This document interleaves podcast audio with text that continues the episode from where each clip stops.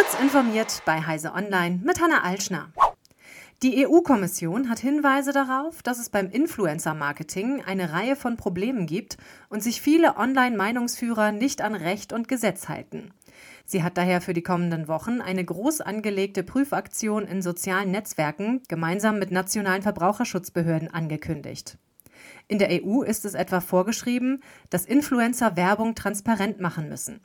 Bisherige nationale Untersuchungen legen nahe, dass die fleißigen Online-Poster es damit oft nicht so genau nehmen. Die Ergebnisse der Untersuchung sollen in einen Fitnesscheck für digitale Fairness einfließen. Die Kommission will damit auch ausloten, ob neue Rechtsvorschriften erforderlich sind, um digitale Verkaufsstätten genauso sicher wie Offline-Marktplätze zu machen. Google will traditionellen Medien auf der Videoplattform YouTube den Rücken stärken. Dazu hat das Unternehmen ein neues Layout angekündigt, das Nutzer zu sehen bekommen, wenn sie in der Handy-App Nachrichtenvideos schauen. Unterhalb des Videos werden dann weitere Nachrichtenvideos, Livestreams, Podcasts und Shorts von zuverlässigen Nachrichtenquellen angezeigt, schreibt Google in einem Blog-Eintrag. Damit meint Google offenbar traditionelle etablierte Nachrichtenmedien.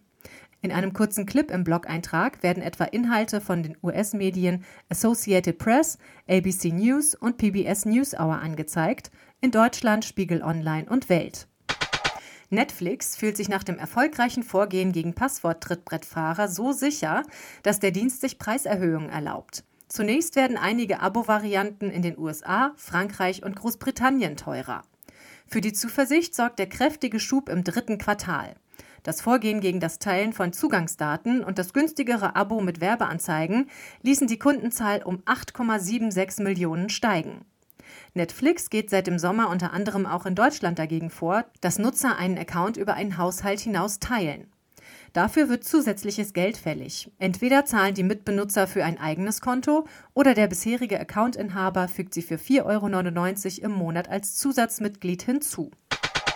Vor dem Einschicken eines Android-Smartphones zur Reparatur sollten die Daten per Backup gesichert und das Handy zurückgesetzt werden, sodass keine persönlichen Informationen mehr gespeichert sind.